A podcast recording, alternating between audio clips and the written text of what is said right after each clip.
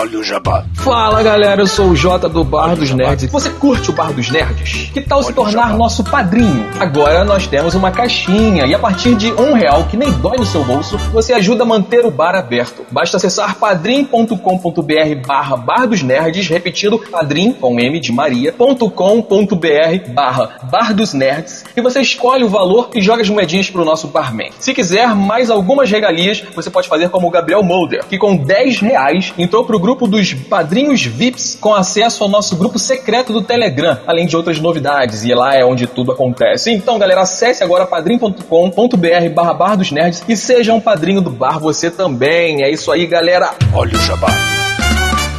O bar está aberto.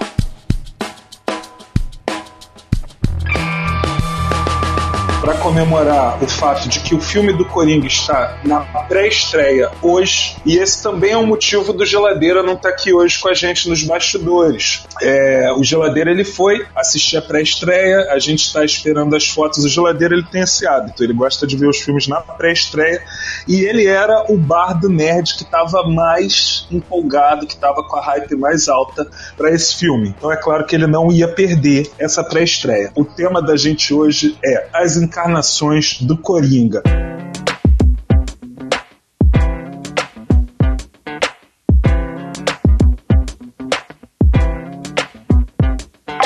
E hoje somos eu, Mano Misa, e cá com a gente o Mano Mendes, que não vai entrar em lugar nenhum hoje.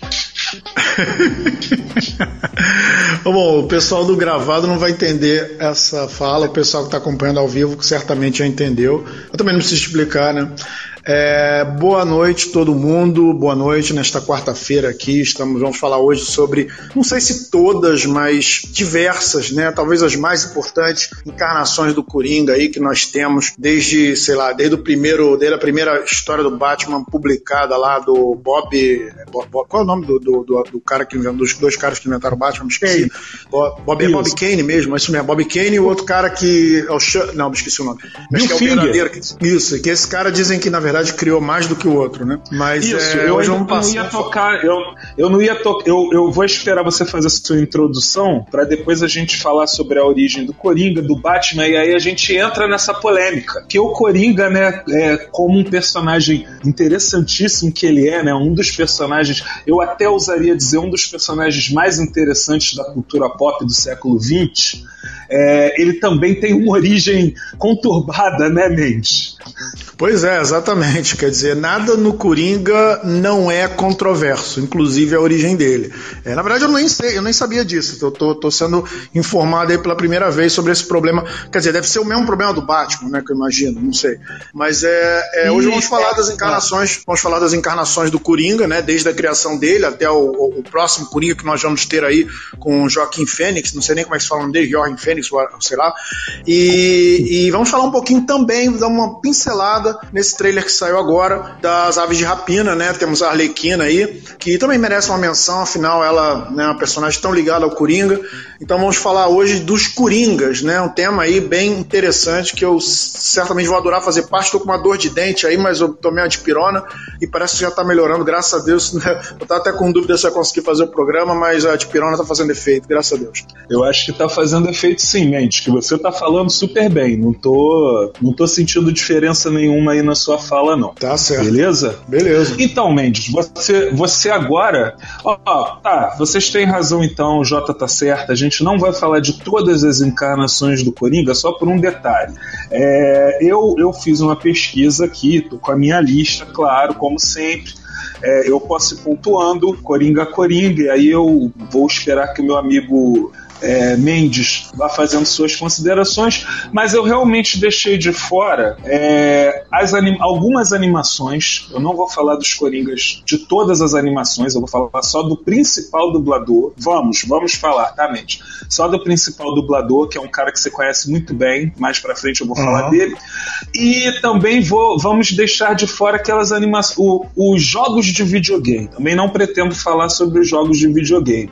Então, quer dizer, a gente basicamente vai falar é, das encarnações do Coringa para as telas e com essa participação especial do cara que é praticamente o dublador oficial do Coringa. É, é ele, ele é o dublador nos videogames também, Misa. Ele também é dublador nos de videogames. Alguns. De alguns, Já é, até sabes que estou falando, né? Ah, Já lógico, pô. Lógico. Falando, né? É lógico. Mas então, vamos, vamos respeitar a ordem cronológica e mais tarde a gente volta nesse assunto aí. Mas, Mendes, eu acho que é importante. Ah, Isa, faz o que eu te pedi, cara. Vai lá ler as mensagens, porque a nossa queridíssima Jéssica já tá aí e a gente precisa falar com os nossos ouvintes. Faça as honras, por favor. Oi, boa noite, pessoal. Então, aqui gostaríamos aqui de gostaria aqui de é, dar uma saudação aqui para todo mundo. A Jéssica aqui, a Jéssica chegou hoje. O nome dela é Jéssica. O nome dela é Jéssica. Eu já falei pra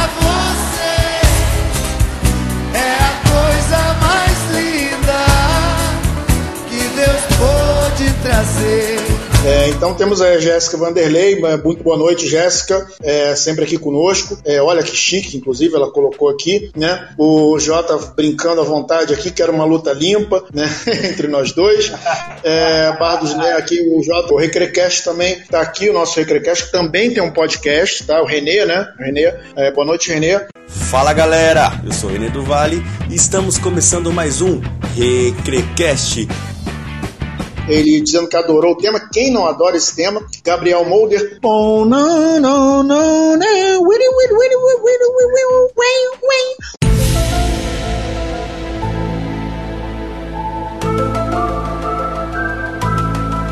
Também chegou aqui. Boa noite, Gabriel Molder, sempre aqui com a gente também. E é, deixa eu ver aqui. Temos também aqui, ó, Maurício Matos, né? O Misael Arcanjo, que deve ser seu clone, que deve estar aqui também. Você, né, logicamente. E, e, e, aqui também gostaria de dar boa noite a todos os outros ouvintes, né? Tanto os que estão mandando mensagem, quanto os que não estão mandando mensagem. É muito bom ter vocês aqui e vocês são a razão de nós estarmos fazendo esse nosso programa. É, valeu, May. Mendes. Eu só vou reforçar que o Mendes está cantando e eu tô rindo pra caramba aqui, porque hoje a gente não tá com geladeira, então é, a gente cai um pouquinho na qualidade técnica, né? Vocês sabem, o geladeira faz muita falta. Ele, é, ele é um membro, ele não aparece muito, mas ele é um membro fundamental dos Bar dos Nerds. O Gabriel mandou uma mensagem aqui, uma dica de HQ sobre o Coringa, Batman Cavaleiro Branco. A sinopse tem uma frase chamativa: O Coringa Ficação. Eu li essa HQ, a gente pode falar desse Coringa sim. Essa HQ realmente é muito boa. Continua aí, Misa.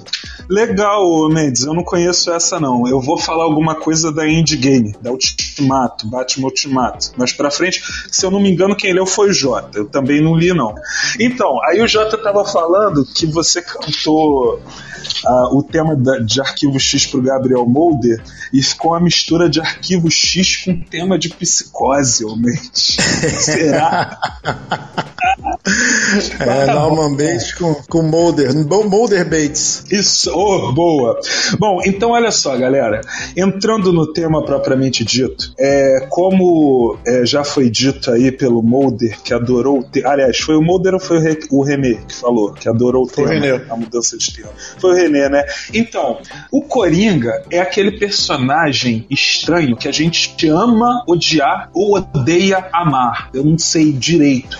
Mas ao mesmo tempo em que ele é um vilão extremamente ácido, do mal mesmo, já pro protagonizou algumas das cenas mais impactantes que eu já vi, pelo menos nos quadrinhos. Não sei se chega a ser também assim no cinema, né? Talvez porque eu já tivesse acostumado com ele nos quadrinhos, né, mente? Mas enfim, uhum. ele choca a gente, ele impacta a gente e ao mesmo tempo a gente adora o Coringa, né? É, é, é quase impossível pensar no Batman sem o Coringa.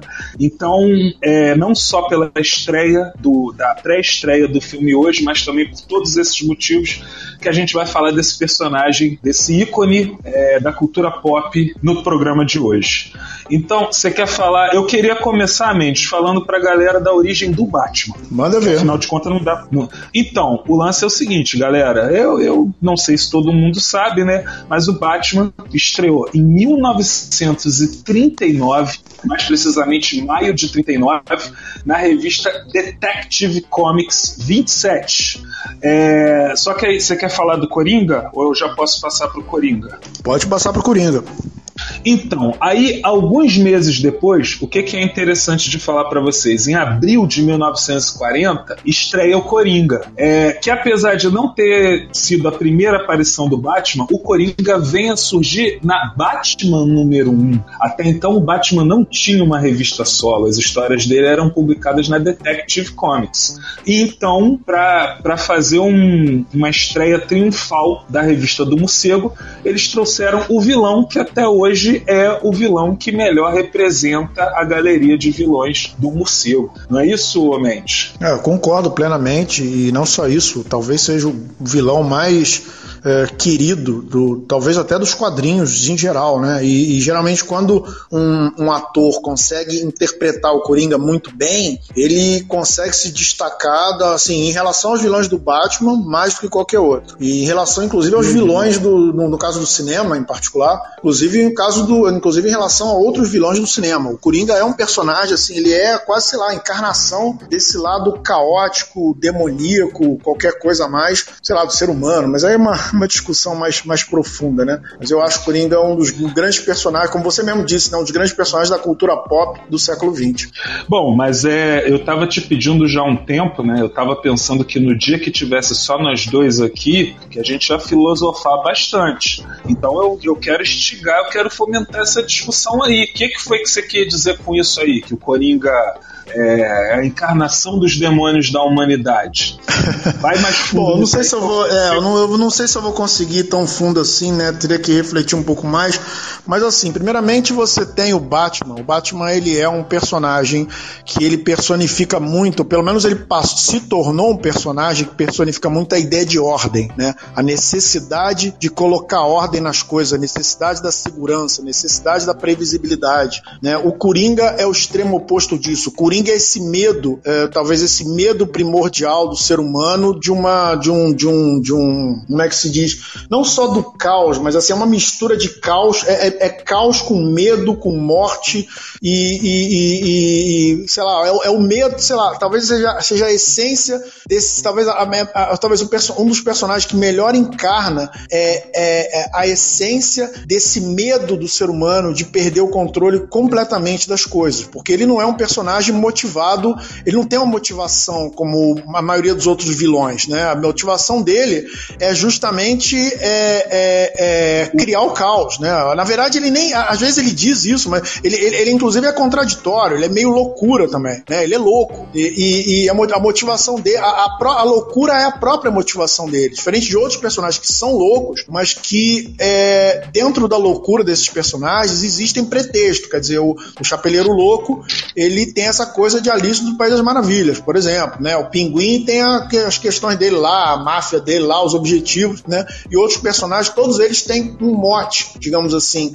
É, o, o Coringa, ele, é, qual é o mote do Coringa? Tá? Por que ele faz as coisas que ele faz? Então esse, o ser humano ele não tem medo só do, do da morte, da, da do, do, sofrimento, ele tem medo dessa falta de explicação, tipo assim, do mal que não se explica, entendeu? É, eu não sei se eu estou conseguindo é. é traduzir aquilo que eu falei, mas seria algo mais ou menos nessa direção. eu, eu te entendi, eu acho bacana. Inclusive, a, o objetivo do programa hoje é destrinchar mesmo a, a essência desse personagem, então, que, como você falou, não consegue deixar de ser controverso, né?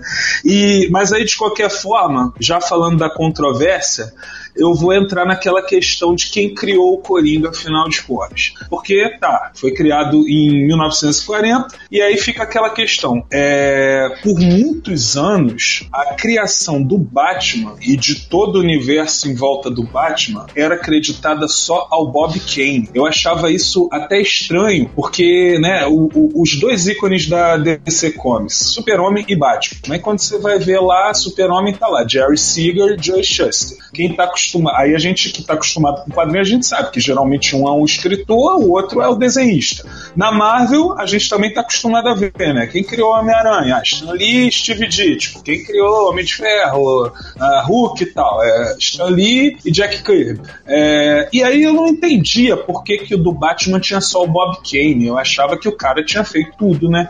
Aí alguns anos atrás, ou menos, eu fui ver um documentário sobre é, esses personagens que a gente tanto ama E aí veio essa história de que o Bill Finger foi negligenciado por muitos anos, cara. É uma pena que tu não sabia disso, que eu pensei que você ia me explicar o porquê disso. Eu não me lembro por que, que isso aconteceu. Só sei que esse não, Bill eu sabia Finger. dessa história, ele... mas eu não. Perdão, desculpe. É, não, eu sabia da história. falar que ele ficou no ostracismo. Eu só falei, eu só ia falar isso, que ele ficou no ostracismo por muitos anos e, e inclusive a gente já era nascido. E de uns anos pra cá veio à tona, né? Essa questão do Bill Finger, que eu já vi que também é o criador do, do Lanterna Verde. E também não foi acreditado. É um cara que, que, que sumiu. Um dia a gente entende. Fala aí, fala aí, Mendes. Não, eu cheguei a, a, ler a respeito, eu tava na dúvida do nome aí desse Bob Kane, porque às vezes eu confundo, na minha cabeça às vezes eu confundo Bob Kane e Bruce Wayne, sabe? Eu fiquei na dúvida, pô, será que eu tô falando o nome do, do personagem? Será que eu tô falando o nome do criador, né? É por isso que eu fiquei meio hesitante. Mas eu ouvi essa história, assim, eu não sabia o nome do outro cara, mas eu tinha lido a respeito dessa coisa de que havia um segundo criador e que parece assim, que por questões de burocracia, porque assim, o que acontece muitas vezes, né, é que às vezes você tem sempre aquele cara que ele entende mais essa parte burocrática, às vezes tem um tato social melhor, entendeu? Às vezes tem mais conexões. Então, é, então às vezes você tem aqueles caras que são, são muito criativos, mas não são muito, bom em, muito bons em vender seus próprios próprios nomes, ou então em lidar com essas questões aí legais e sociais, etc., que torna muitas vezes as pessoas famosas. Então, muitas vezes, é, quando a gente tem um nome de um cara, tipo um cara tipo Thomas Edison, por exemplo, muitas vezes você tem outros caras que trabalharam com ele que às vezes são mais responsáveis por, por invenções atribuídas a ele do que o próprio Thomas Edison. E, e, pelo que eu li da história, mas eu também não tô, não tô lembrando dos detalhes, foi uma coisa meio assim: o cara conseguiu ganhar na justiça o direito de colocar o nome dele ali e o outro não, entendeu? Entendeu? E aí meio que acabou a coisa muito atribuída a um e meio esquecida do outro. Mas felizmente, né, conseguiu-se recuperar aí a, a, a, o legado, né, do desse outro desse outro criador. Ah, Mendes, você sempre traz um pouco de luz é, a qualquer assunto. É, eu tinha esquecido desse detalhe, né? Que na década de 60 ou 70, é, os autores tiveram que lutar na justiça, brigar na justiça, para terem os direitos autorais deles reconhecidos, né? E aí eu não sabia disso aí que você falou. Então quer dizer que um ganhou na justiça o direito de botar o nome e o outro não. É, isso... exatamente. Foi uma coisa, foi uma coisa legal, assim. O cara conseguiu é, obrigar a DC a botar o nome dele, entendeu? Sim. É assim como os criadores do Super-Homem, né, e vários outros. Mas tá beleza, Mendes. Então vamos passar agora pro assunto que a gente se propôs de verdade a falar. Todas as encarnações do Coringa. E aí a primeira pergunta que eu tenho para você, meu camarada. O primeiro Coringa é o César Romero ou é o Conrad Veidt? Eu, é, eu, não, eu não sei quem é Conrad Veidt. Eu imagino que seja ele. Eu não, sei quem é então, é César tá, Romero, mas Conrad Veidt eu não sei. Não, tudo bem. Eu vou explicar para você e para a galera porque que eu te fiz essa pergunta. Porque dentro dessa polêmica, gente, de quem foi que criou o Coringa e como ele foi criado, aí tem essa questão de que pode ter sido criado pelo Jerry Robson, o Bill Finger e o Bob Kane. E até esses três morrerem, eles brigavam pela disputavam a criação do Coringa. Todos os três diziam que eram os criadores e, e nenhum dos três deu para trás até o fim. Só que a versão mais conhecida da origem do Coringa é que ele foi inspirado num filme de 1928, um filme do, do expressionista alemão Paul Lenin, é baseada no romance do Victor Hugo, O Homem que Ri. Eu já assisti algumas cenas, o Mendes, e apesar de ser um filme de 1928, quando é, o, o, ator que interpretou o, o Gwynplaine, que no caso é o protagonista do Homem que Ri, é, é que é o Conrad Veidt, entendeu? E realmente era muito parecido com, com as primeiras encarnações do Coringa, né? E, e era extremamente perturbador. Eu acho que você teve a oportunidade de ver as cenas do Homem que Ri também, mas ele esconde a boca, né? Durante quase todo o filme. E no final, quando mostra a cena em que ele finalmente revela o sorriso dele, esse ator, Conrad Veidt, é, que é um alemão naturalizado britânico depois, ele tinha uma expressão muito assustadora, né? Como é que pode um cara conseguir assustar a gente num filme de 1928 simplesmente com um sorriso? E essa é a versão é, mais acreditada até hoje, né? Para que inspirou o Coringa, inspirou o Coringa e e bom, e aí por isso que eu te pergunto, será que dá pra gente considerar ele o primeiro Coringa? É, agora que você contou essa história, eu lembrei que eu cheguei a ler isso, não lembrava o nome, mas eu cheguei a ler isso numa, numa, num, num desses sites aí, falando alguma coisa a respeito, e mostrou uma foto, provavelmente deve ser a foto desse final do filme aí, com o cara sorrindo. Eu achei bem, uhum. assim, bem, bem tudo a ver, assim, esse personagem com, com o Coringa. É, para mim já era o Coringa, entendeu? Eu imagino que quem assistiu o filme, assistiu o filme e falou, meu Deus, vou botar esse personagem na minha revista em quadrinho. E tá aí até hoje, né? Mas, uhum. diga você, oficialmente, para as telas, quem é o primeiro Coringa, Mendes? Eu imagino que seja o César Romero, não sei. Eu imagino que deve ter tido outras séries do é Batman antes daquela série mais famosa, mas pelo menos assim, dos não. Coringas mais famosos. Oi? Não, é isso mesmo, não teve não, é ele mesmo. É, é ele mesmo. Então, o, não, e, e, uma coisa que eu até esqueci de comentar na hora que ele tava falando sobre essa coisa da essência do Coringa, né? Porque tem a coisa do, do palhaço, né? Porque o palhaço, ele, ele ao mesmo tempo, ele é uma, é, um, é, é uma criatura que te dá alegria, né? Um sujeito que te dá alegria, mas ao mesmo tempo existe essa coisa toda, essa, esse medo, essa fobia, né? O palhaço psicopata.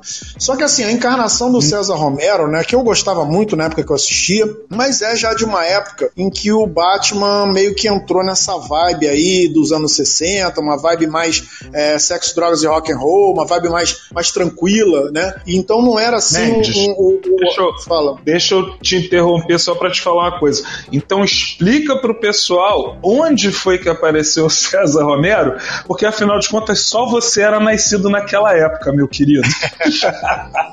pois é, é, o César Romero é o Coringa da, daquela série muito famosa, que todo mundo conhece, mesmo quem, mesmo quem é mais novo já viu, é, do Batman, né? Que inclusive fizeram lá a Feira da Fruta, aquela, aquela dublagem louca lá. É, então aquele é um Coringa assim, bem galhofado, que não, não dá muito medo, né? Um Coringa mais, mais assim, mais é, é, é galhofa do que psicopatia, né? Mas muito bem interpretado, aquele... muito de acordo. Fala, Oi? Era aquele Coringa, era aquele Coringa que ele só amarrava o Batman numa armadilha e ia embora, né? É o, é o Coringa que não matou ninguém. E, mas realmente era demais. E quando a gente era criança, a gente ficava roendo as unhas, né? Se o geladeira tivesse aí, eu ia pedir pra ele botar a musiquinha. Canta a musiquinha, mente. Pô.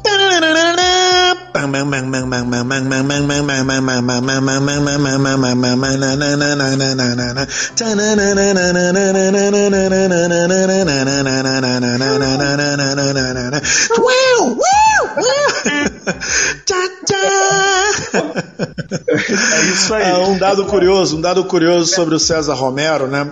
Ele tinha um bigode, né? Aquele bigode amante latino, e ele não tirava o bigode para fazer o Coringa. Ele pintava o rosto com o bigode junto, né? Você consegue ver isso quando assiste a, a série, assim. Ele é uma, era uma exigência do ator. Que ele tinha essa, ele tinha uma, Ai, ele, tinha uma Deus, ele, ele tinha uma, oi, alô? Estão me ouvindo aí, vocês? Alguém me responde aí se alguém está me ouvindo? Alguém me responde se eu estou sendo ouvido? Opa, aqui, ó, o Jota está me ouvindo. Agora não sei se eu estou ouvindo Misa, né? É, o problema todo é esse. Misa que talvez tenha sumido. É, bom, seguindo o barco aqui, o César Romero, na época, ele tinha essa vocação. Ele, ele era muito conhecido como galã, como amante latino, que esse tipo é um tipo de, é, é, é de um tipo de persona que muitos atores tinham naquela época, né? Aquele bigodinho lá Clark Gable. E ele fazia muitos, fazia alguns papéis nesse, desse tipo, né? Mas a informação que me chegou, tem que rechecar essa informação aí. Mas uma coisa que é certa é o seguinte: ele não tirava o bigode para fazer o Coringa. Então tinha essa, essa curiosidade aí, é uma coisa que muita gente não reparava. Mas é um bom Coringa, um ótimo Coringa, um Coringa que tem tudo a ver com aquele momento, com aquela vibe daquele Batman nos 60, aquela coisa galhofada. Gente, eu não sei se é o Mendes que tá sumindo ou se é a minha internet que tá ruim. Tem hora que eu não escuto o Mendes. Ô Jota, você tá ouvindo o Mendes? Tá me ouvindo também? Então o Mendes sumiu mesmo. Então vocês não estão ouvindo o Mendes, né? Ok. Então, é, é, beleza. É, é, o velho dilema da internet. Agora, vocês acreditam se quiser. Eu, tô, eu tava no Wi-Fi. Aliás, isso acontece sempre comigo. Eu tô no Wi-Fi, eu tenho que tirar do Wi-Fi e usar a minha internet de escada para poder melhorar o sinal. Isso é um absurdo, né?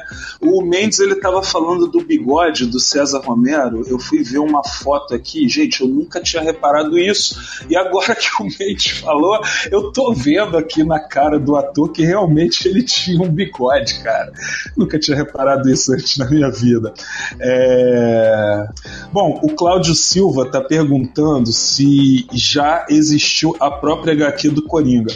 Olha, Cláudio, eu vou te falar o seguinte: os especialistas em Batman aqui do Bar dos Nerds é o Jota, que tá nos bastidores, e o Mendes, que acabou de sumir. Não sei se a quadrilha do, do Coringa foi lá buscar ele. É... eu não tenho certeza, eu não tenho como te afirmar isso, mas eu acredito que não. Eu, pelo menos, nunca vi. Agora, se você considerar, por exemplo, a piada mortal do Alan Moore, que para mim e para muita gente é a origem definitiva do, do, do Coringa, é uma revista dos anos 80, que é outra coisa interessante sobre o personagem, que o personagem nasceu lá em 1940 e ele só teve uma origem contada é, mais de 40 anos depois, entendeu? 40, deixa eu ver, 50, 60, isso, 40 anos depois. É, então a gente pode dizer que já teve, é, aliás, o Coringa já teve várias histórias solo, ou várias histórias até envolvendo o Batman, mas que o protagonista era o Coringa. Eu consigo lembrar aqui agora de cabeça a Piada Mortal, que eu acabei de, falar, de citar, tem a animação também mais recente com esse mesmo nome, é, e contando mais ou menos a mesma versão da história, eles só acrescentam lá um drama da, da Batgirl para poder encher mais linguiça na animação. É, eu lembro também de uma HQ em que o, o Coringa era acusado por um crime que ele não cometeu. Poxa, eu não lembro, era o título dessa revista, mas era tão boa, Jota. Tu não lembra dessa, não? A gente leu isso no tempo da escola, cara. E, e já teve outras vezes em que o Coringa era o personagem principal da HQ. Porém, eu não lembro de nenhuma delas em que o Batman não tenha aparecido, em momento nenhum. Em que o Batman não tenha sido o antagonista do Coringa de qualquer forma. É interessante porque a Arlequina tem uma revista solo e o Batman, eu realmente não me recordo de já ter visto isso. É, para mim, o Coringa solo, sem Batman, tá estreando hoje, hoje nos cinemas. Eu, pelo menos, nunca vi isso em nenhum outro lugar. Tá certo, Jota? Ou eu tô viajando? Fala aí nos, nos comentários, pelo menos, que o Mendes não voltou mesmo. Bom, então eu vou tocar pra frente. O César Romero é aquele Batman lá de mil que foi. Batman, ele é o Coringa da série clássica do Batman que durou de 1966. O que que houve? Mendes. Eu, eu tô vendo sua mensagem aqui, mas não ouço sua voz. Enquanto você é, não. Eu consegui voltar. Ah, tava aquela de telefone tocando e. Bom, deixa pra lá. Não, é que eu caí, eu caí aqui, deu uma tela branca, deu um tilt geral aqui, problema técnico brabo. Mas beleza, estamos de volta. Você tá no César Romero, né? Eu, tava, eu não sei, não, não sei se o pessoal aí chegou a ouvir. Uh, deixa eu fala. falar, deixa eu falar. É, eu tava até falando pro pessoal que eu nunca tinha reparado esse negócio do bigode que você falou, e agora eu tô vendo a foto dele, tô vendo o bigode aqui muito nítido, cara. Eu não sei como eu nunca né? É a série clássica com Adam West, com Burt Ward, e, e tem o seguinte: eu já ia sair dele, do César Romero. Eu só ia falar que eu lembro que nessa série clássica, meu irmão, tinha um episódio em que o Coringa e o Batman eles iam surfar juntos, cara, com aquelas músicas é, bem de new wave, né, da época. E aí depois tem a cena dos dois em cima da prancha, bem paradões, e o Batman não tirou o uniforme, não. Ele só botou um calção colorido por cima do uniforme de Batman, entendeu? Isso aí era incrível demais, meu irmão. Isso aí era surreal. Esse era aquele Coringa que não machucava ninguém mas ele também ajudou muito, eu tenho certeza, né? Pô, de 68 para cá, é, por mais que os Coringas que virão a seguir sejam mais cruéis que esse primeiro Coringa, todos eles têm um pouquinho do César Romero também, né, Mendes? Ah, com certeza. Eu acho que todos os Coringas, no final das contas, pelo menos todos os Coringas que eu me lembro, eles carregam a verdadeira essência do Coringa. Como se assim, no fundo, no fundo, no fundo mesmo, todos são exatamente o mesmo Coringa, né? Todos eles adaptados a uma atmosfera, a vibe da, da história colocada, né? E esse, logicamente, tem a mesma leveza né, da série, que era uma série galhofada, era uma série mais é, quase uma coisa, tipo, aquela coisa meio disco, meio delight, meio, sei lá, B52, né? É, bem isso, bem groovy, né? A palavra seria essa, né? É o Batman groovy e o Coringa Groovy, né? é isso aí mesmo, Mendes. O Jota tá falando que tem uma parte dessa cena que eu falei, dele surfando, que aparece um tubarão. Aí o Batman saca do cinto de utilidades um repelente de tubarão, cara. Olha isso. é, eu, na, na época eu não vi isso, não. Só vi isso no YouTube depois. tá bom. Olha só, eu vou pular algumas décadas, porque sim, houveram aquelas animações houve o, o, o, Frank Wilker, que eu não faço ideia de quem seja, dublando o Coringa lá em Super Amigos. Só que aí finalmente a gente chega em 1989 e, meu irmão, pelo menos por uns 20 anos foi o Coringa, né? O Coringa do Jack Nicholson no filme Batman, dirigido pelo Tim Burton, de 1989. E que febre que isso foi naquela época, né, não, Mendes? Com certeza certeza, tanto o filme, principalmente o Coringa, essa da, assim, a encarnação que o Jack Nicholson fez, bem diferente do, do, do, Coringa que muita gente tinha em mente na época, um Coringa mais sério, mais amedrontador, mais psicopata, né? Um Coringa que tem um, um, um olhar assim muito depressivo, muito macabro e dava medo aquele Coringa e o, e o Jack Nicholson acho que durante muito, até o Heath Ledger aparecer, pelo menos em termos de cinema e, e televisão, é, o Coringa derradeiro era o grande Coringa era o Coringa do Jack Nicholson. Eu até lembro que eu até falava, né, pô, vai ser difícil alguém, né? O, o legado do Jack Nicholson tornou difícil a vida de qualquer outro que pegasse o Coringa, é, como o Heath Ledger depois, né? A gente vai falar dele. É, é interessante. Você já me deu deixa aí para falar de algumas coisas, mas eu estava pensando exatamente a mesma coisa que você falou. Agora, o interessante também é que o Jack Nicholson é marcado por fazer papel de louco, né? Eu, eu vejo o Jack Nicholson fazendo papel de louco até antes de eu nascer. É, tem aquele lá, O Estranho no Ninho, que é um filme maravilhoso também, que se passa todo dentro de um hospício e o Jack é, é, é, o filme mais antigo que eu me lembro de ver o Jack Nicholson como protagonista, mas tinha o Danny DeVito ali no meio também e tal, e era todo num manicômio. Aí passa-se poucos anos, vem o Iluminado do Kubrick, né? De novo o Nicholson uhum. fazendo papel de louco. É, e aí ele é coroado definitivamente como o maluco mais querido do cinema, fazendo Coringa em 1989, né, cara? É, e alguns anos depois tem aquele filme Melhor Impossível, se eu não me engano, que eu adoro esse filme também. Ele é um escritor cheio de toques. Não sei se uhum, desse. Também adoro esse filme. Também adoro esse filme. Isso, isso aí. É, Mas talvez aí, O Estranho então... no Ninho tenha sido o filme que meio que estabeleceu esse, essa persona do Jack Nicholson louco, assim. E talvez os outros diretores, olhando aquilo ali. Ele poderia ter feito, inclusive, Napoleão do Kubrick, né? O Kubrick é dirigir, mas é um outro, outro papo. Né? Dizer que o Napoleão era meio louco também. Seria mais um, um semi-louco aí nas galerias do, sei lá, do, do, Jack Nicholson. É, mas eu acho que o Jack Nicholson ele já tem cara de maluco mesmo. Tu não acha, não, Mendes? Com certeza, com certeza. É, até faz parte do pacote, né? Bom, então eu vou dar é, mais um salto no tempo. Vou sair de 89 lá do, do Batman do Tim Burton. Que, assim, sinceramente, para mim, em termos. Eu sei que você vai discordar, a gente vai chegar no Christopher Nolan ainda, calma, calma seu coração, mas para mim o do Tim Burton ainda foi o melhor, entendeu? Eu não sou tão fã assim do, do Nolan, não.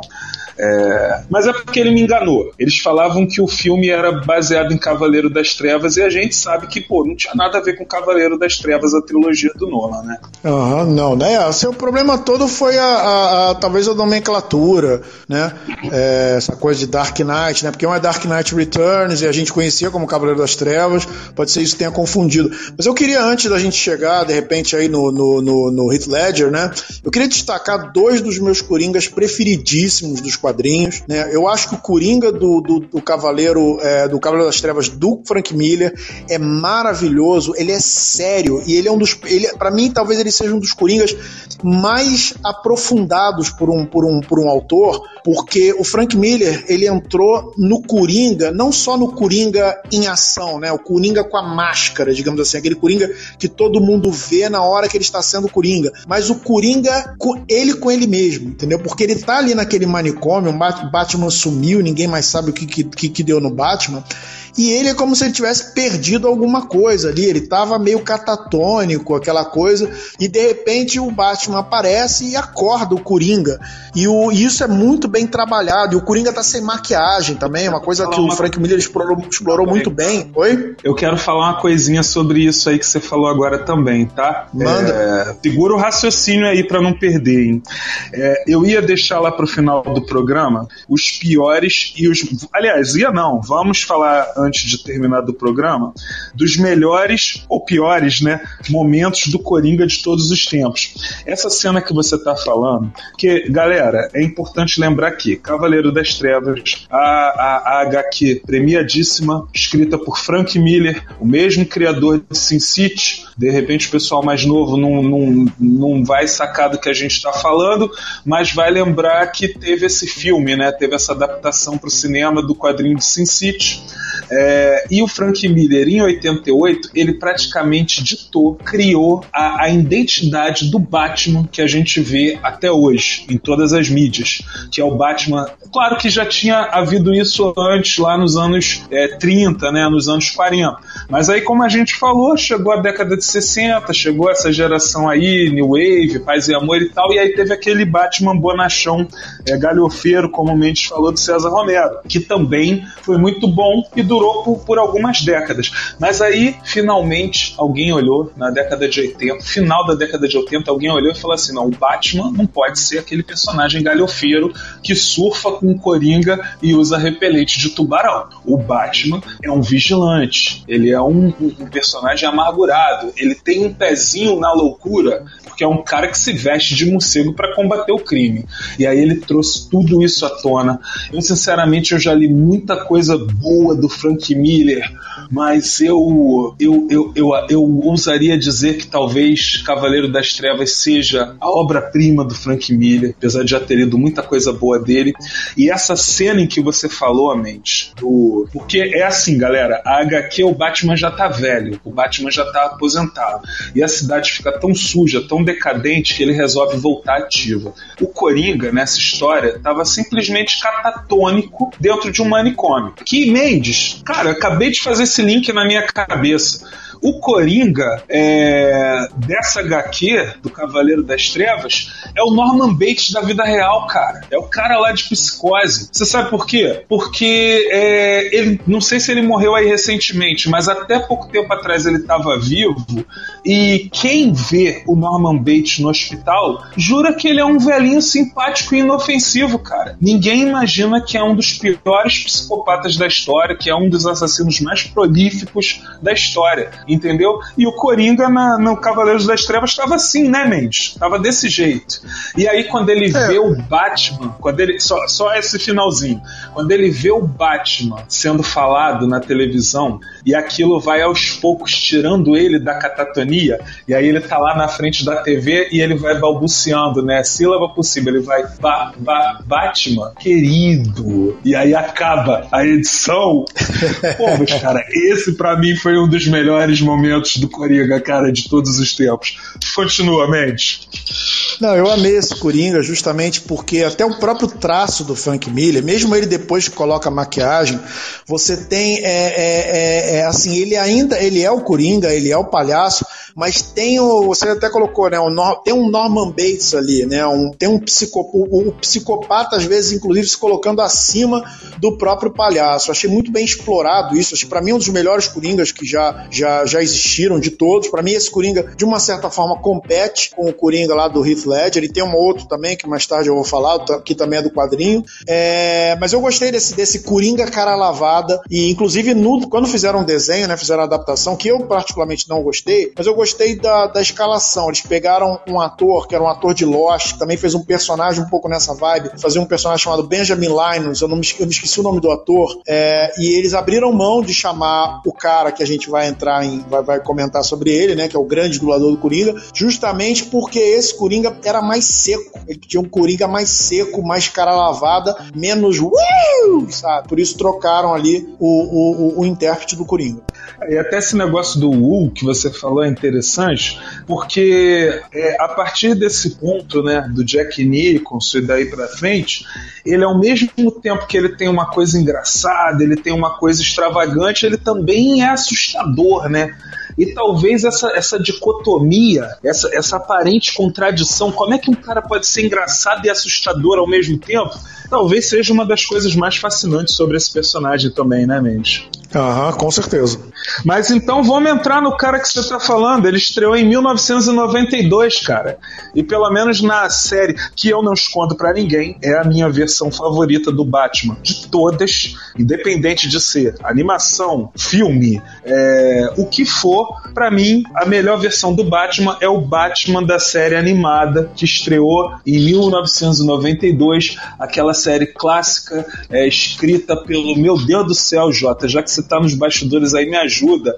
É, é o Bruce Timm, quer dizer, eu não sei se ele, se ele escreveu, é desenhou, desenhou, não sei. Paul Dini, o Paul Dini é, escreveu e o Timm mas que é a série que começou em 1992 e durou até 95, pelo menos. Diga lá, quem é esse camarada que fez a voz do Coringa, ô Mendes? Pois é, Luke Skywalker também, também sabe ser vilão. Mark Hamill, né, o mesmo ator que fez o Luke Skywalker na, na, na, na trilogia Star Wars, trilogia clássica, ele acabou se consagrando nos Estados Unidos como o dublador oficial do Coringa. E a primeira dublagem que ele fez do Coringa foi é, justamente nessa série do Batman aí que começou em 92, é uma dublagem maravilhosa. Aqui no Brasil, esse personagem foi dublado pelo mesmo cara que dublou o Jack Nicholson no filme, que era o Darcy Pedrosa, que era um excelente dublador, dublador também, infelizmente ele não está mais entre nós. É, e, ele, o Pedrosa passou a ser o Coringa oficial dos desenhos até ele morrer, né? depois mudou para um outro dublador que eu não sei quem é, e o Mark Hamill se tornou o Coringa oficial lá nos Estados Unidos, ele dublou vários desenhos, vários outros desenhos do Batman e vários videogames também games, inclusive aquele Ar é, Arkham, é, Asilo Arkham, se eu não me engano, se eu não me engano, foi dublado por ele também. É, é verdade. É, tem esse detalhe aí que você falou que ele ficou um tempo sem fazer, mas depois ele voltou e até hoje, né? Quando sai jogos, quando sai animações, eles chamam o Mark Hamill. Que galera, é isso aí, cara. Para quem é fã de Star Wars, é impossível não saber quem é Mark Hamill. É simplesmente o Luke Skywalker, né, ô Mendes? Não tem como não saber. E de repente a gente descobre que o cara é a voz do Coringa também, né? Isso é demais.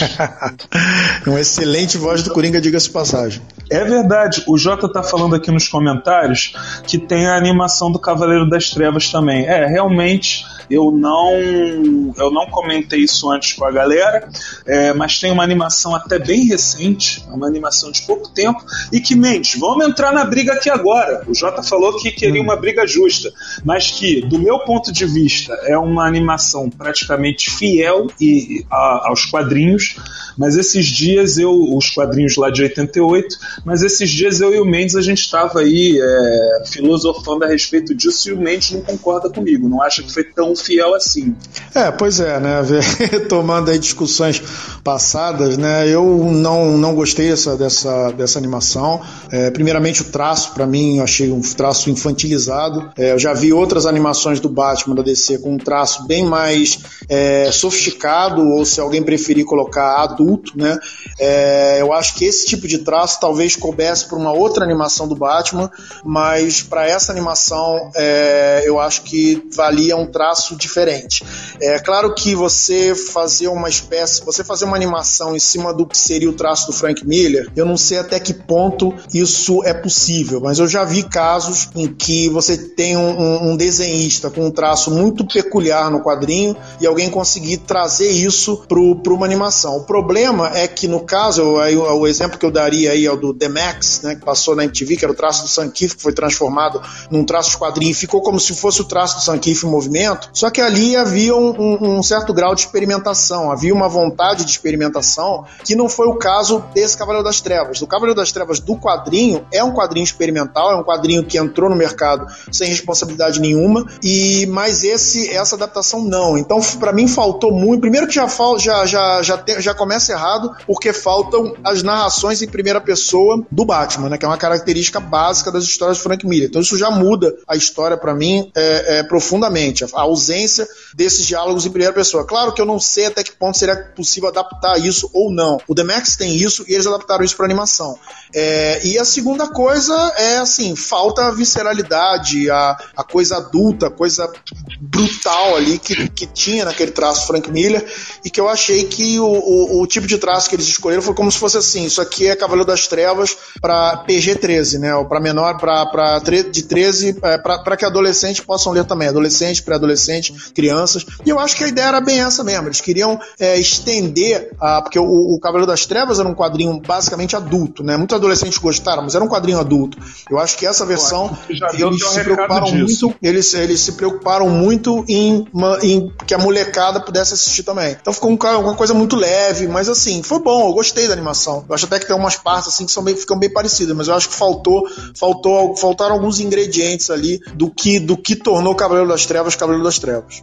Bom, então, como eu já comecei falando isso, eu concordo, aliás, eu discordo em gênero, número e grau do Mendes.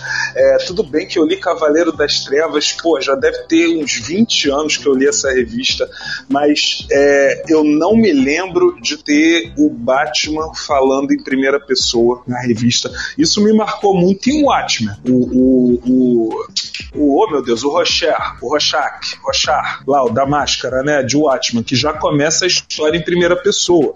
Tinha também no Piada Mortal, que o Jota até comentou aí nos comentários. Eu lembro de Cavaleiro das Trevas começar com vários noticiários. E o Bat e o, e o Bruce Wayne tava pilotando, tava num, numa corrida de Fórmula 1 e tal, e, e, e, ele interagindo com o Gordon, com o Alfred. Eu não lembro dele falando sozinho é, em Cavaleiro das Trevas. E também, gente, pelo amor de Deus, nessa parte aí, não escutem o titio Mendes, o Matusa Mendes. Eu não acho que a animação Cavaleiro das Trevas seja para menores de 13 anos, não, hein? É não, não é menor de 13 anos. É 13 anos para entre, entre 13 e 18, sim. Para 10 anos acho que também. De qualquer forma, não, para 10 anos não, galera. É uma animação bem pesada. Mesmo que eu vá concordar com o Mendes que o quadrinho seja mais pesado, a animação é pesada também. Então apreciem com moderação. E por falar em coisa pesada, a gente vai chegar agora no Coringa favorito do Mendes. Não é isso, Mendes? O Coringa de 2008, interpretado pelo nosso queridíssimo e falecido Heath Ledger, que faz, fale aí, faça suas considerações, Mendes. Não, assim, eu não sei dizer se esse é meu Coringa favorito de todos, né? Eu, eu fico na entre o Coringa do Cavaleiro das Trevas do quadrinho, o do Asilo Arkham, que vou mencionar depois, do, que é do, do Dave McKean, do Grant Morrison, mas no cinema, para mim, é o, até agora, né, foi o melhor Coringa, para mim foi, me surpreendeu muito esse Coringa, eu acho que o filme ganha muito com essa interpretação absurda do, do Heath Ledger, né, é interessante assim, eu, eu, eu vi um pouco dos bastidores do trabalho dele com Christopher Nolan, o Christopher Nolan é um cara que tem muita é, referência, é, gosto muito Nolan? disso nele, né, é, oi? Quem é esse? Quem é Christopher Nolan? Christopher Nolan é o diretor do filme, diretor do, do esse Batman, esse Batman que começou com Batman Begins e seguiu por Cavaleiro das Trevas e aquele outro filme lá que é Cavaleiro das Trevas Ressurge, né, se eu não me engano, que é o Dark Knight Rises. E esse Coringa dele, é, eu vi alguns depoimentos assim de como eles, como eles chegaram no personagem, como foi o trabalho para chegar no personagem. E o, e o, o, o Nolan passando referências pro Heath Ledger, né? Uma das referências foi o Alex Delarge, que é aquele personagem que o Malcolm McDowell interpreta no Laranja Mecânica. Eu desconfio muito que esse Coringa atual do Joaquin Phoenix também tá bebendo dessa fonte. Eu acho que os dois bebem dessa fonte. E ele falou de outras, de outras é, referências ali, algumas referências inclusive antigas, né? Personagens de, de sei lá, é, aquela. Eu nem, eu nem sei dizer direito, que agora eu esqueci do, do, do, do detalhe, mas alguma coisa de, de daquelas, daquela coisa do, daquele arlequim antigo, sabe? Aquela coisa bem, é, é, é, é bem básica. Mas eu, eu me esqueci agora. Eu ia falar agora, mas me esqueci desse Será detalhe. Que é o homem eu, que ri? Não, não é o homem que. E o Bruno Henrique fez um gol, hein? Mas voltando a. Não, Bruno Henrique fez um golaço. Mas voltando a, a vaca fria. O, o, o, esse, esse Coringa do Heath Ledger, ele foi um Coringa muito estudado, os uniformes, ele tinha uma série de uniformes. Ele, claro que outros Coringas também são estudados, mas eu fiquei impressionado com a galeria de fontes que o, que o Christopher Nolan tinha para dar para o Heath Ledger, para que ele consultasse essas fontes e pudesse ir construindo o personagem dele. No final, ficou um Coringa assim muito realista, é, mais seco, diferente, menos palhaço, mas ainda assim palhaço, até porque você morre de rir com uma série de situações ali. É, é, é difícil até descrever esse personagem, mas eu acho que para as adaptações do cinema, para mim foi o grande Coringa até hoje. É, e, e também o interessante é que você falou uma coisa lá no início do programa, foi a primeira vez que eu vi definirem uma motivação para o Coringa. Porque naquela hora que você sumiu, eu cheguei a falar pra galera, é, teve uma pergunta de um ouvinte nosso aí se já teve uma revista solo do Coringa, e aí eu lembrei que apesar do personagem ter sido criado em 1940, a primeira vez que apresentaram uma, uma origem para ele foi do genial Alan Moore, né? Ia ser o nosso tema de hoje, né? Inclusive, e em Piada Mortal. Mas mesmo assim, só se definia a questão dele ser louco. Não se dizia exatamente a que ele veio. E esse do Heath Ledger, ele fala claramente, né? Que ele é um agente do caos, que ele é, naquela cena em que ele pega lá um montão de dinheiro que ele ganha de não sei quem e taca fogo no dinheiro. E ele fala uhum. que, que o lance dele é subverter mesmo as coisas. É, um Coringa, como você falou, mais realista. Foi o primeiro também que traz as, as marcas de cicatrizes é, na boca, né? Porque aquele lá do Jack Nicholson, não sei nem como é que eles fizeram isso hoje, ele tinha um sorrisão, né? Ele tinha um efeito, uma maquiagem ali que deixava ele com a boca escancarada. É, mas, assim, a gente não sabia muito bem por que, né? Que ele tinha aquela boca escancarada. Foi só o produto químico e tal.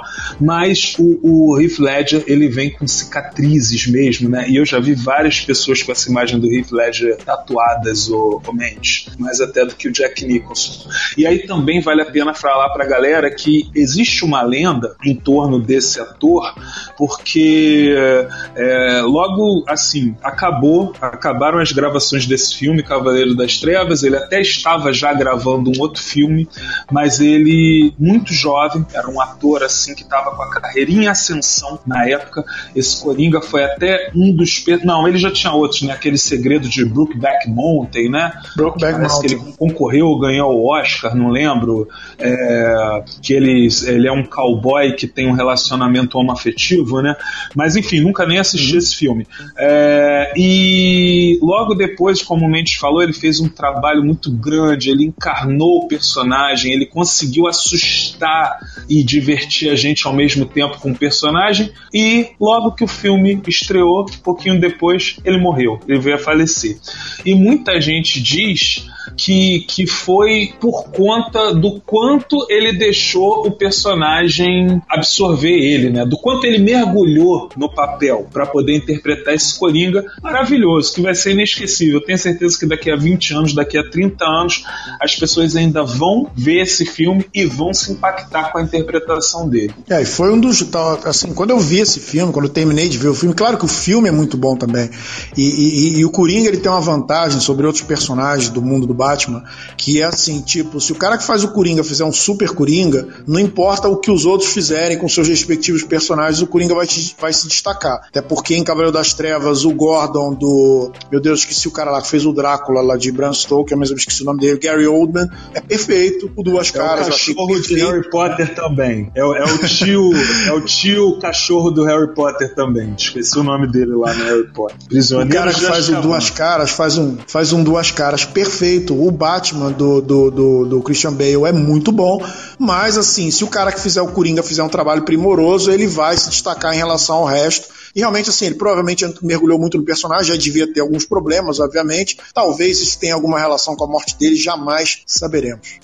Não, Jota, a gente não entrou nos 15 minutos de tolerância. Hoje sou eu e Mendes, então pelo menos até 11h30 a gente vai ficar aqui. Sossega a, piriri, a, a, a periquita aí, hein? É, e eu tô lendo aqui as suas mensagens. É, o Gabriel Moder tá falando que pelo trailer do filme do Coringa parece que vai ser bem inspirado na piada mortal. Eu também acho. Eu também acho, Moder. Eu acho até que eles podem mudar a origem. Bom, então no caso está na hora da gente falar de piada mortal pra galera. Que é outra HQ da década de 80 também e que traz a origem definitiva do Coringa. É, e que aí mostra esse Coringa que é um, um, um, um, palhaço, né? Tentando se firmar como comediante que é totalmente fracassado. É, você quer falar de piada mortal, ou Mendes? Na verdade, não, porque eu li essa, essa HQ em 98, mas eu não me lembro de muito. Eu só me lembro daquela coisa que todo mundo se lembra, que é o, o acontecimento mais marcante da história. Mas eu prefiro que você fale. Bom, então, aí o que que acontece, gente? Foi, foi o, o Coringa, foi a versão também do Jack Nicholson no cinema, em parte, né? Em termos. Por quê? Ele era um comediante fracassado, estava tentando ali a sorte, ele estava com a esposa grávida em casa, é, que era a única pessoa que achava graça nele, e até que ele é convidado para cometer um crime. Como ele não tinha dinheiro, não tinha nada, o pessoal chama ele para cometer um crime. Aí em Gotham tinha um, um, nessa piada mortal o Alan Moore, o gênio Alan Moore, é, é, é simplesmente o melhor escritor de revista em quadrinhos de todos os tempos. É, ele traz à tona de volta um vilão muito antigo das histórias do Batman, que era o Capuz Vermelho, que era simplesmente um mafioso, que era um personagem recorrente, ele sempre aparecia. Então, o que, que ele traz nessa história? Que o Capuz Vermelho, na realidade, não tinha uma identidade secreta, era simplesmente é, a máscara. Os, os bandidos ficavam trocando de pessoas, pegavam um laranja, vamos dizer assim, para vestir a máscara do Capuz Vermelho e dizer que aquele ali era o chefe do bando. E na realidade o cara era um mané, não era ninguém. E aí o, o escolhido da vez, a bola da vez, foi o, o, o Coringa, que se eu não me engano, é, mesmo dentro dessa história, eu acho que ele não tinha nome. Essa coisa de botar um nome no Coringa veio alguns anos depois. Mas aí o que, que acontece? Ele vai, tem aquele primeiro encontro com o Batman. Óbvio que o Batman não sabe que tá. que, assim, aliás, ainda não é o Coringa. E aí acontece durante a luta lá, o, o assalto na fábrica, aquela cena clássica do, do Batman arremessando o Coringa no tonel de produtos químicos que é a versão, inclusive, que foi mostrada no Esquadrão Suicida também, né? É, não com Coringa, mas ele atirando a Arlequina no mesmo tonel de produtos químicos para poder fazer ela ficar igual a ele. Enfim, é, isso aí foi apresentado nos quadrinhos da Piada Mortal. E aí, é claro que não é isso só que deixa ele louco. Essa revista entra na psique do personagem, mostra muito do sofrimento dele. É, ele, tá, ele tá lá combinando o assalto com, com os bandidos e aí ele simplesmente recebe a, a notícia de que a esposa dele, grávida de nove meses, morreu eletrocutada por uma torradeira. E, e aí, ao mesmo tempo em que aquilo ali é impactante, é, é, ele acha muito irônico, e ali meio que eu sinto que o parafuso dele afrouxou de vez, né? Então, quer dizer, o, o acidente no, no, no, no tonel de produtos químicos acaba ficando secundário, né? Diante de, de todo o drama da vida do personagem de verdade. E é a primeira vez que a gente é apresentado ao passado do Coringa.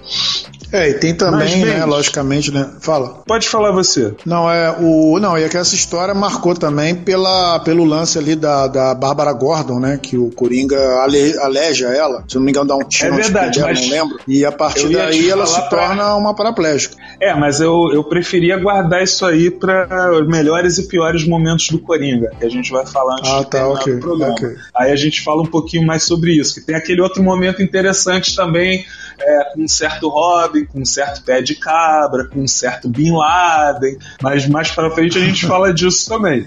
É, então, vou dar mais um salto aqui no tempo, até porque é, por um período aí as animações e os games é, foi o Mark Hamill, que a gente já mencionou aqui antes, o eterno Luke Skywalker, até que chegamos em 2016, o Coringa do Jared Leto no Esquadrão Esquadrão Suicida. Tem alguma coisa para falar sobre isso? Tem alguma coisa boa para falar sobre isso, Beth? Boa não, né?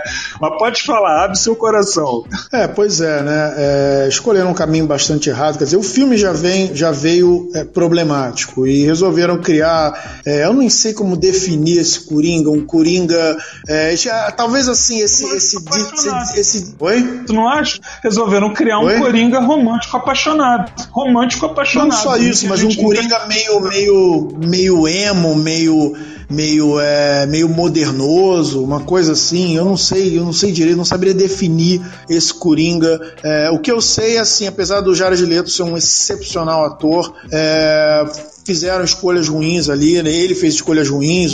E, claro, assim, talvez esse, esse desespero de fugir demais do legado do Heath Ledger e tentar fazer um Coringa que fosse totalmente diferente de todo do Coringa do Ledger tenha feito eles resolverem, sei lá, entrar num ramo. É, eu estou tentando achar uma palavra para definir esse Coringa, é, um Coringa ripado, um Coringa hipster, é, mas não, não agradou. Não agradou, acho que esse Coringa aí não, não, não é o Coringa. É um personagem até interessante, mas não é o Coringa.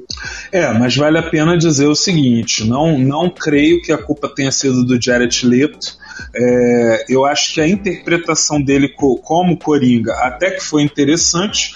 O problema é que o filme em si teve um roteiro fraquíssimo e que ainda foi cortado e picotado como se tivesse passado pelas mãos de um psicopata, né, cara? Porque tem aquela história, o filme. Coringa o filme, o filme é, editou o filme. É, não, e a gente sabe que não foi ele que editou, porque o Jared Leto reclamou muito disso depois. É, não, não, não, não, foi o Jared, não, não foi o Coringa do Jared Leto, foi o Coringa real mesmo que quis ferrar o filme todo. Picotou, né? Ah, entendi. Picotou, exatamente. Entendi. Porque, inclusive, galera, é interessante porque o Jared Leto ele chegou a fazer campanha nas redes sociais para poder interpretar o Coringa neste filme. E eu vou falar para vocês que, assim, essa foi uma das maiores decepções em filme de quadrinhos adaptadas para o cinema para mim. Eu sei que muita gente gosta de Esquadrão Suicida, o filme, mas para gostar desse filme você tem que nunca ter ouvido falado no grupo antes, porque no filme eles são transformados num grupo de super-heróis e o Esquadrão Suicida, um grupo de, de bandidos loucos de alta periculosidade que são pegos por um agente do governo, implanta uma bomba na cabeça deles e manda eles para alguma missão em que eles são totalmente descartados, uma missão secreta, diga-se de passagem, em que eles são totalmente descartáveis Raras vezes eles se encontraram com outros heróis. Naquela animação maravilhosa também é da Liga da Justiça Sem Limites, tem um episódio que apresentam a, o Esquadrão Suicida. E é mil anos luz melhor do que o Esquadrão Suicida apresentado no, nesse filme. É, eu lembro que, inclusive, só teve um membro do Esquadrão Suicida que morreu, cara. Vai totalmente na contramão do, dos quadrinhos que eu cresci lendo, onde geralmente só sobrava um vivo no final da história. E. Pois é. E aí, nesse caso, não, não faz jus ao título de Esquadrão Suicida, né?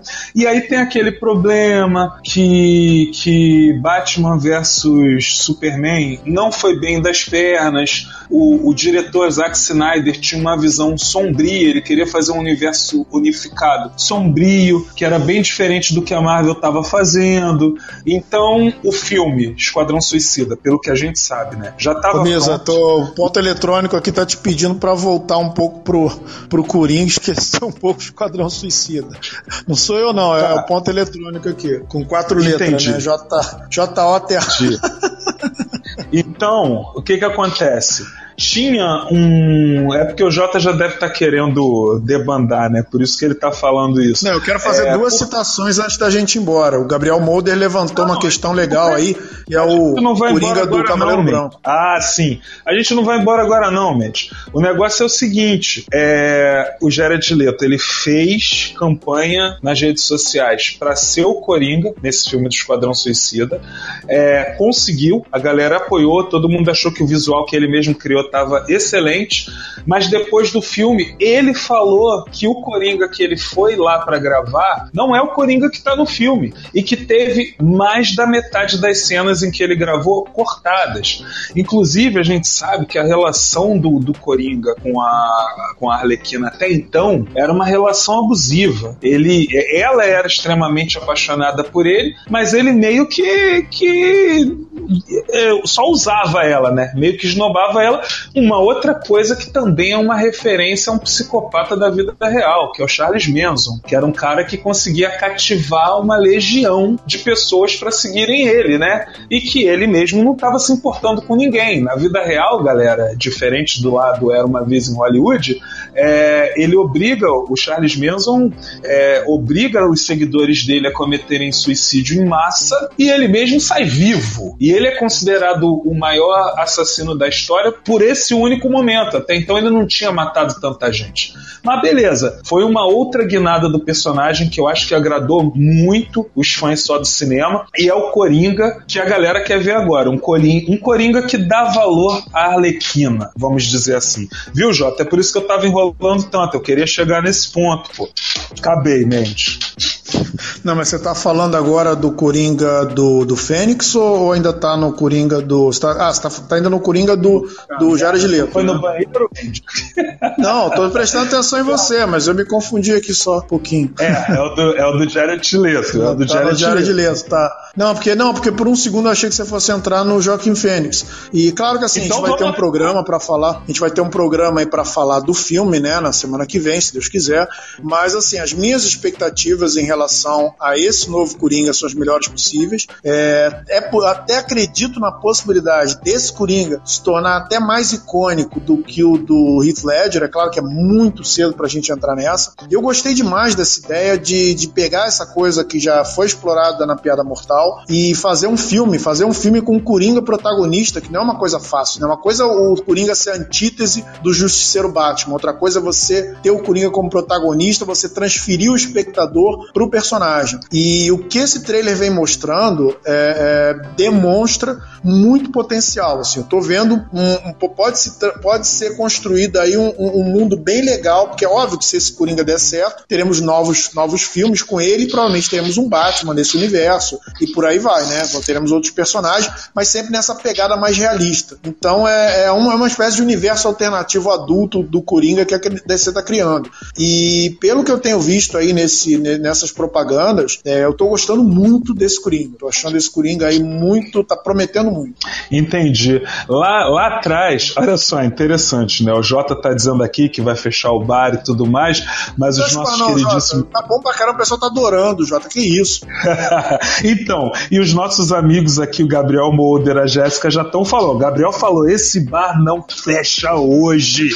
E a Jéssica falou que ela não vai embora, e se enquanto ela não for embora, o bar também não vai fechar. Então, Jota, se conforma, entendeu? Aceita que dói menos. O próprio Jota me falou também: olha a Babi aí também. Oi, Babi, tudo bem? Babi é uma barda nerd aqui também, né, galera? Tinha que dar o ar da presença dela aí também, pelo menos nos bastidores. Hoje só tá faltando geladeira que foi lá no cinema ver o Coringa. Mas, Mendes, é... eu acho que de repente a gente chegou no, no Joaquim Phoenix, a gente ainda não viu o filme. Geladeira amanhã provavelmente vai chegar empolgado falando com a gente. E o Jota falou que não podemos esquecer de avisar pro pessoal que tanto Piada Mortal quanto Cavaleiro das Trevas tem animação, e ele também queria que a gente falasse do Coringa da série Gotham. Eu não assisti Gotham, gente, então eu, eu não tenho muito o que falar é, desse personagem. Você viu, você assistiu a série? Eu não vi Gota, mas vi o gol do Grêmio. O Grêmio não tá merecendo empatar esse jogo, mas tá um a um agora por enquanto. Mas eu não vi, eu não vi Gota também. Vai ter essa, vai ter que ser pro Jota. Tá cara de pau, cara. É por isso que você não sabia se eu tava no Jared Leto ou no Joaquim Não, não, não, mentira. Não, eu tô prestando atenção aqui, pelo amor de Deus. Não, é que eu achei que você estivesse mudando de assunto. Juro por Deus. Não, eu tô com o olho na tela aqui só, mas tá volume baixo, pelo amor de Deus.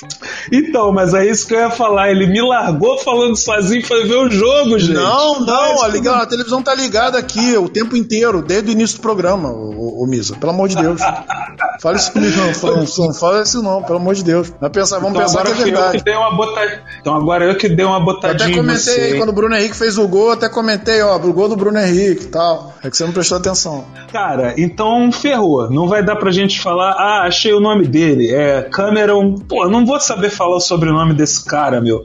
É, se escreve Monaghan. Monaghan. Monahan, deve ser Monahan. Monahan. Também não sei. Então, Cameron Monahan, esse, sei lá, deve ser esse. Esse é o nome do ator que interpretou o Coringa na série Gotham. Tô quase ficando sem voz. E o Jota não. falou que ele também foi muito bom. É, eu queria falar de dois Coringas antes da gente fechar o bar, tá? É, o primeiro, então, talvez um dos dois Coringas. Oi, fala. Junto com esses dois Coringas que você vai falar, vai ter alguma cena memorável do Coringa? Hum, peraí. Talvez, talvez, uma cena memorável. Uma, uma pelo menos, uma pelo menos. Então, olha, de um. Agora que a gente falou, de, beleza, então. Não esquece que quando Mas a gente fala junto, tem, depois não, não, não esquece que quando a gente fala junto, lá na edição depois fica tudo embolado e a gente perde essa parte toda.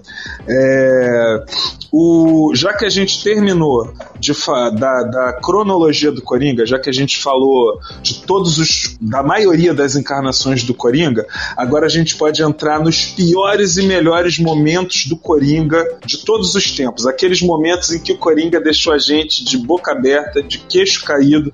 E como o Mendes vai falar de HQ, eu tenho certeza que vai ter algum momento desse também. Então vai que é tua, ô, Tafarel. Tá, primeiro momento para mim, talvez o mais marcante do, do, do Coringa. Na verdade, não é exatamente um momento, mas eu diria uma sequência. Eu achei aquela sequência no parque de diversões do Cavaleiro das Trevas fantástica. Para mim, é uma das melhores sequências.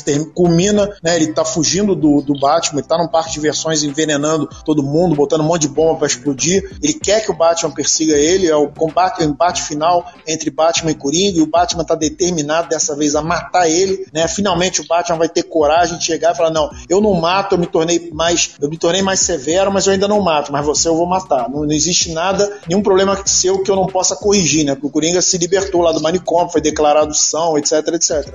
E aí rola uma sequência, uma perseguição ali que eu achei fantástica. E essa perseguição culmina com os dois ali no túnel do amor. E nesse túnel do amor rola uma pancadaria. O Coringa dá não sei quantas facadas no Batman, mas o Batman ainda tá vivo. O Batman pega o, pega o pescoço do Coringa, torce, né? E o Coringa tá esperando de, que, que, que, o Batman mate ele, né? Caso que pro eu Coringa, que por um lado, assim, o Coringa, o Coringa quer matar o Batman, mas ao mesmo tempo ele quer morrer pro Batman, né? E ele sabe que vai ser é, é, é, é apoteótico ele morrer nas mãos do Batman dessa forma. Só que o Batman, na hora H, ele não tem coragem, ele torce o pescoço do Coringa, mas não o suficiente para matá-lo, apenas para aleijá-lo. O Coringa fica com raiva, né? Que o Batman não teve coragem, né? E ele próprio torce o seu próprio pescoço e morre, assim, de uma forma, uma risada é, é, brutal, mortal, assim, bizarra. É verdade, mas essa era uma das duas HQs que você ia falar antes? Não, na verdade não. você perguntou melhores momentos, tô te dando um. Tá, beleza. Então, se é assim, eu vou falar também do Piada Mortal, que o Mendes falou, é, que a gente já falou antes, mas tem essa cena extremamente é, marcante e, e, e subversiva e triste que é, é, é, o seguinte, né? No Piada Mortal estão contando o passado do Coringa, que eu já falei no programa de hoje, ao mesmo tempo em que o Coringa tá com um dos seus planos malucos. E qual é o plano maluco do Coringa dessa vez? Ele quer provar, ah, uma coisa que o Heath Ledger trouxe no filme também, né? Ele quer provar que qualquer um pode ser louco. É, que qualquer um pode acabar maluco se a vida é, bater nele o suficiente para isso. A exemplo. Misa sumiu ou eu sumi? Quando ele chega na porta da casa do do comissário Gordon. Ele, ele resolve que a pessoa em que ele vai enlouquecer é o comissário Gordon.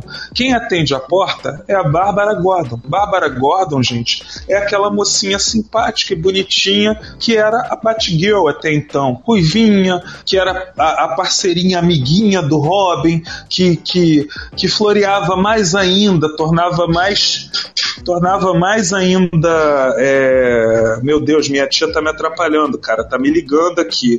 Bom, enfim. e aí, quando a Bárbara Gordon. Quando a Bárbara, tô falando aqui pra ela, não posso atender, não me ligue, pelo amor de Deus. Quando a Bárbara enfim, Gordon apanha do, do Coringa, ela toma um tiro e fica aleijada, né? E quando ela, ela desculpa, desculpa, porta, desculpa. É. Isso, quando ela abre a porta, quem tá lá do lado de fora é o Coringa. E ele simplesmente dispara, dá um tiro. Dá um tiro que atinge ela na barriga, quebra a espinha dela, ela fica paraplégica e é outra coisa que tá assim nos quadrinhos até hoje. A revista de, 80, de 89, se eu não me engano, também é da década de 80 e até hoje a Bárbara Gordon é paraplégica. Assim, por que, que eu digo isso? É claro que na vida real, se a pessoa ficou paraplégica, ela vai ficar paraplégica para sempre.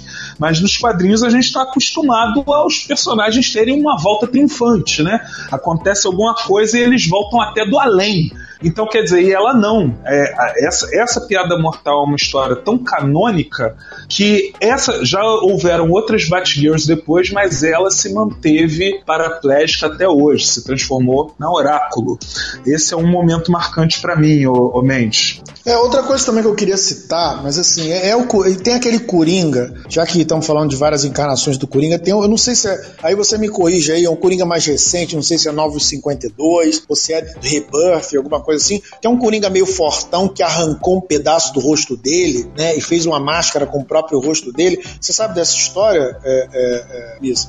Não sei não, cara, não sei não. Lady é uma face... coisa meio louca aí, de um Coringa mais recente aí, que ele, que ele arrancou a cara dele, assim, ele transformou o rosto dele numa máscara, alguma coisa desse tipo aí. Se alguém souber, se alguém tiver essa informação aí, porque eu também estou desatualizado com o Coringa do, dos quadrinhos, é, me passa essa informação. Mas o Gabriel Molder tocou no assunto legal, é, é, então assim, eu queria falar dos dois, meus, dois dos meus Coringas, aliás, um dos meus Coringas preferidos é o Coringa de é, Asilo Arkham, que Asilo Arkham para mim é, junto com o Cavaleiro das Trevas, a grande graphic novel do Batman, é uma graphic novel também adulta, é, é, é que explora muito bem a, a, a, essa coisa da loucura, não só assim de todos os personagens, inclusive o fundador do, do Asilo Arkham também é explorado ali.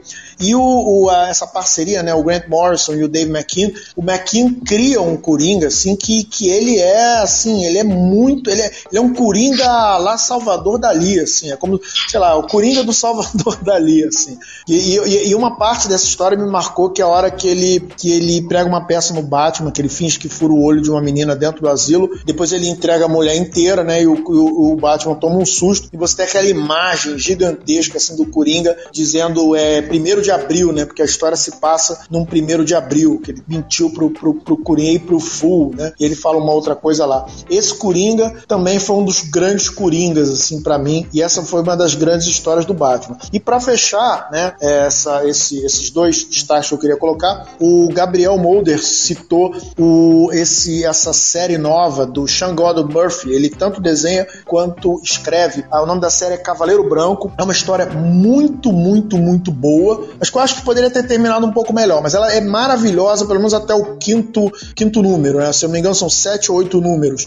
E consiste basicamente no seguinte, né? O Coringa, é, ele conseguiu ficar são. E ele usa a inteligência dele para tentar provar para Gotham City que no fundo, no fundo, o grande vilão de Gotham sempre foi o Batman. Então é uma coisa assim que lembra um pouco o, aquela série do Demolidor do Frank Miller, que o Rei do Crime é, vai meio que tirando tudo que o Demolidor tem. É, é, eu achei uma história muito bacana, essa ideia do Coringação e a Arlequina tentando trazer ele de volta à loucura. Aliás, são duas Arlequinas, uma verdadeira que quer que ele realmente seja ação, né, que ama ele, e uma outra Arlequina falsa, né, que, que quer que ele retorne à loucura, e as duas meio que brigando é, uma com a outra. É, foi uma história assim bem inspirada, é, bem inteligente. Eu, eu, gosto desse tipo de história em que o, o autor vai, vai, vai, vai, é, é, é uma, uma, trama meio inte, intelectual, né, essa coisa do Coringa tentando provar para Gotham City.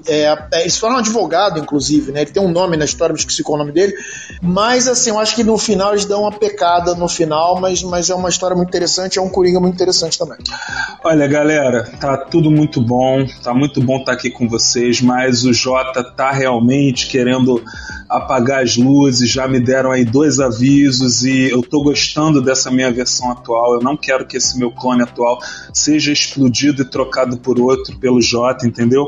Então eu vou vou encerrar dizendo que para mim um outro momento super marcante do Coringa, porque é interessante isso, nos filmes, nas séries, é, a tendência natural é suavizar as coisas. Nos quadrinhos, a gente está acostumado a ver personagens como o Coringa cometer verdadeiros massacres. Ele chega e mata todo mundo. Tem, eu, eu não lembro de nenhuma história é, do Batman em que o Coringa tava, era o vilão principal em que não tenha morrido muita gente. Eu não lembro. Em todas elas, ela, ele mata muito.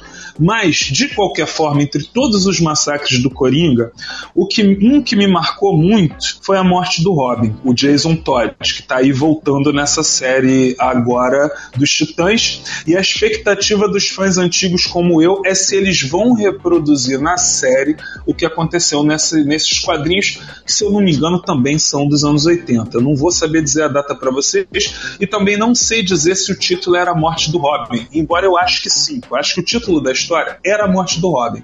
Só que aí começa a história com, com, com o Batman e o Robin indo para para algum país do Oriente Médio. Eles vão investigar alguma coisa no Oriente Médio. E aí, quando eles chegam lá, o embaixador do local é o Coringa. É, e na realidade a história inteira é muito angustiante, porque eu, é, eu acho que é isso mesmo. O título é A Morte do Robin, só que eles vão construindo uma história que você não faz ideia de como o Robin vai morrer ou em que momento o Robin vai morrer. E aí, finalmente, chega lá no ápice da história em que o Batman está super ocupado resolvendo alguma outra coisa e quem vai bater de frente com o Coringa é o Robin. Que, galera, não era, não é o Robin é mais conhecido, que é o Dick Grayson não é aquele lá que é da família Grayson, que é trapezista e os pais morrem, é, que no caso é o primeiro Robin. Não é esse, já é o segundo Robin. É o Robin que substituiu o Dick Grayson quando ele se torna o Asa Noturna. É, só que parece que os fãs não estavam gostando desse Robin. Estavam mandando cartas que ele era. Na época ele não pegou bem, porque ele era meio rebelde, ele não obedecia muito ao Batman. Então o que, que acontece? Quando ele bate de frente com o Coringa, o Coringa mata o Robin, beleza como está dizendo o título da história. Só que o Coringa mata o Robin com um pé de cabra e ele começa a bater no Robin e bate e bate. Daqui a pouco você só vê aquelas cenas do Coringa com o pé de cabra na, na mão e sangue voando para tudo quanto é lado. Aquilo ali foi impactante demais para mim na época, mente, principalmente porque, apesar da história ser do final dos anos 80, eu devo ter lido em 92, em 93, eu devia ter uns 14, 15 anos.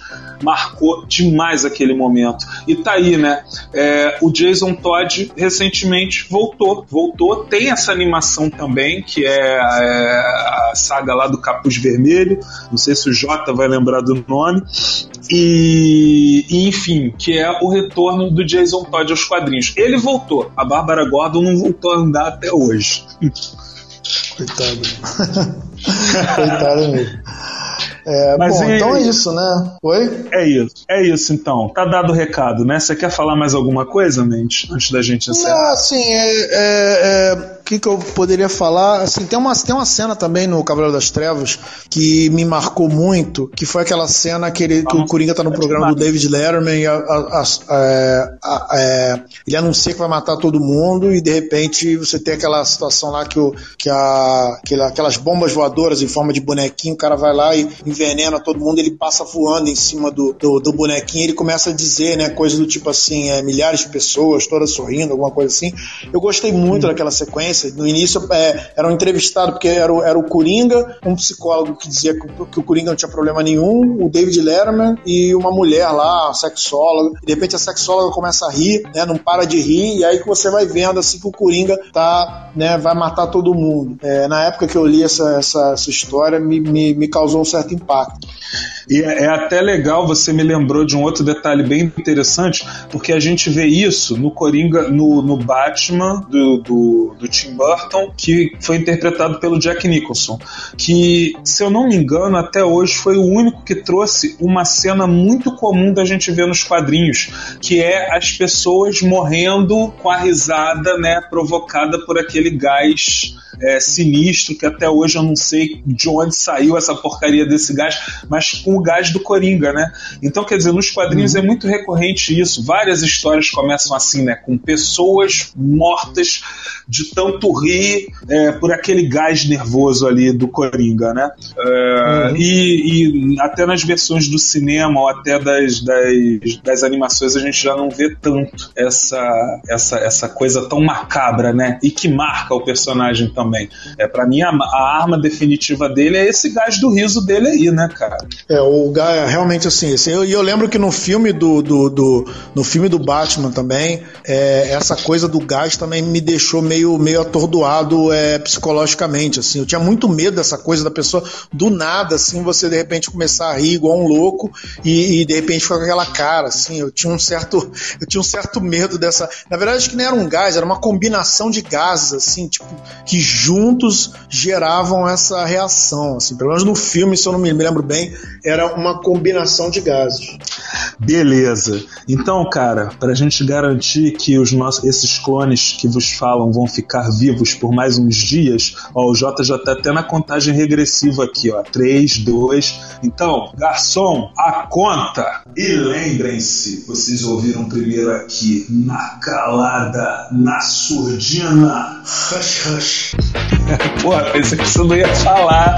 Pensei que você ia me deixar no vácuo. Não ficou tão bom quanto o Rush Rush da Babi, né? Esse Rush Rush dela é muito mais legal. Mas deu. Isso aí, eu, eu, eu, eu, segundo a galera, eu sou suspeito para falar, né? Eu sou o fã número um da Babi, é, da nossa querida Barda Nerd aqui. Foi um prazer essa conversa hoje aqui com você, cara. Um abraço prazer galera, e até a próxima. Grande abraço.